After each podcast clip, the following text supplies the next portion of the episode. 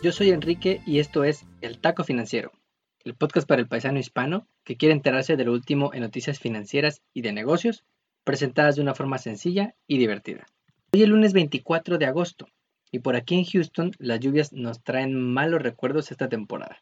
Ya en 2017 estaba encima el huracán Harvey y el año pasado Imelda nos recordó por qué todo el mundo en esta ciudad tiene trocas doble cabina y tan altas que puedes usarlas como lanchas en el 610. Como taco de la semana, en medio de una pandemia global, Airbnb aplicó para cotizar en bolsa. Te traigo los detalles y cómo la IPO del gigante de la industria del hospitality refleja la reapertura de las economías. Antes de comenzar, como mencionamos en el episodio anterior, Uber y Lyft estuvieron a punto de cerrar en California el jueves pasado. Un juez les dio permiso de prorrogar por un tiempo la orden que, bajo la nueva ley AB5, los obligaba a tratar a sus choferes como empleados, teniendo que ofrecerles todos los beneficios de un trabajador W2, como seguro de salud, seguridad social, entre otras prestaciones. Por lo pronto, las empresas pueden seguir operando, pero el pleito está lejos de resolverse. Si quieres saber más, escucha nuestro episodio número 23. Si estás listo, comencemos con el menú de hoy.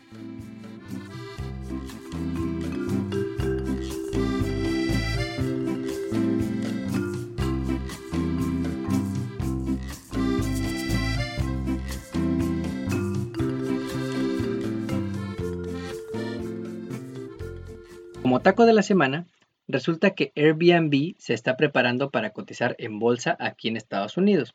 Esto significa que mortales como un servidor podríamos comprar una acción de Airbnb en cualquiera de las plataformas de trading, así como sus competidores Expedia y Booking. Debes saber que cuando una empresa quiere cotizar en bolsa, le debe pedir permiso al gobierno. No es así como de que hoy se me antoja cotizar en bolsa para vender acciones a mis amigos. En particular, le debe de pedir autorización a una cosa que se llama la SEC o Securities and Exchange Commission, enviándole un documento que se llama S1.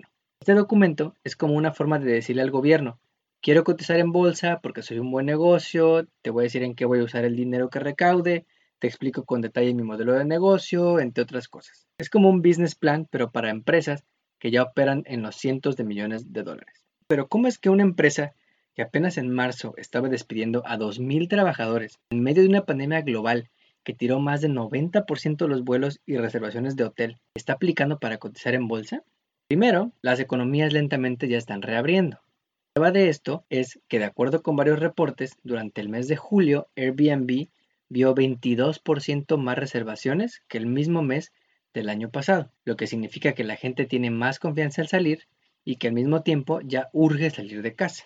Uno de esos días de julio, Airbnb reportó más de un millón de reservaciones solo día.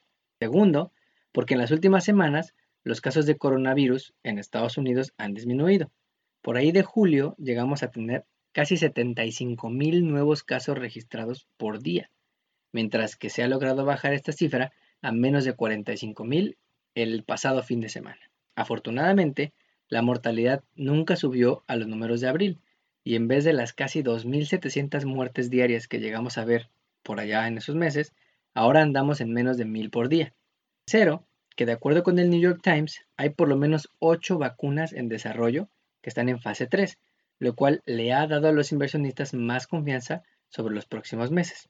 Por último, las tasas de interés en Estados Unidos están tan bajas que el capital y los grandes inversionistas están buscando en dónde poder invertir su dinero.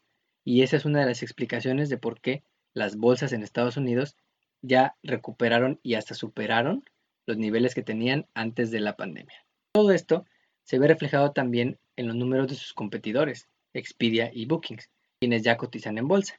Los precios de sus acciones han subido 118% y 60% respectivamente, frente a los mínimos que alcanzaron por allá de marzo. Debes saber que Airbnb es el líder en el mercado de los vacation rentals tiene 7 millones de hospedajes a nivel mundial y más de un millón en Estados Unidos. Expedia, por ejemplo, tiene 1.8 millones de hospedajes y Booking tiene por ahí de 5.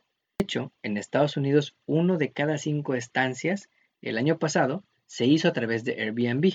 Sus ingresos superan los de gigantes en la industria hotelera como la cadena de hoteles Hilton y tiene más de 5.000 castillos en sus opciones de hospedaje. Imagínate un castillo Pero aún hay riesgos tanto para Airbnb como para sus competidores en la industria, principalmente porque muchos clientes tienen que tomar un avión para llegar a esa cabaña padrísima en medio de la nada.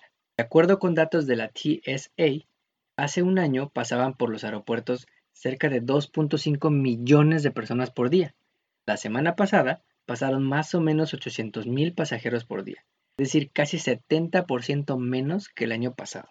Finalmente, está también el riesgo de que Airbnb no sea una empresa rentable, es decir, que sus gastos sean más grandes que sus ingresos y no pueda darle dividendos a los accionistas, justo como pasa con empresas como Uber.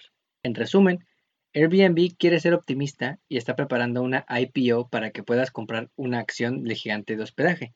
Y le está apostando a que estés tan desesperado por irte de fin de semana a cualquier lugar lejos de tu casa, ahora también es tu oficina, la escuela de tus hijos y hasta la estética de la familia. Parece que su optimismo depende más de los que se avienten a viajar en coche a esos destinos, porque aún falta mucho para que los que se animan a viajar en avión regresen a niveles pre-COVID. Como taco de pilón, la semana pasada se llevó a cabo por streaming la convención demócrata, donde Joe Biden y Kamala Harris formalmente aceptan la nominación para competir por la silla presidencial el próximo mes de noviembre. No solamente se escucharon buenos discursos de los candidatos, sino que prácticamente todos los demócratas importantes hablaron y dieron su endorsement a la dupla Biden-Harris. Interesante destacar, como lo hace el New York Times, es que Barack Obama dio un discurso muy apasionante que lo posiciona como la conciencia moral del Partido Demócrata. Entre otras cosas, dijo que para Trump la presidencia es solo otro reality show y que no ha usado la presidencia para otra cosa, para beneficiarse a él y a sus amigos. Esta semana es la convención del Partido Republicano. A ver qué se inventan ahora. No olvides suscribirte a este podcast donde quiera que lo escuches y ponerle 5 estrellas. Recuerda que estamos en Facebook, Instagram y Twitter como arroba taco financiero. Nos vemos el próximo lunes.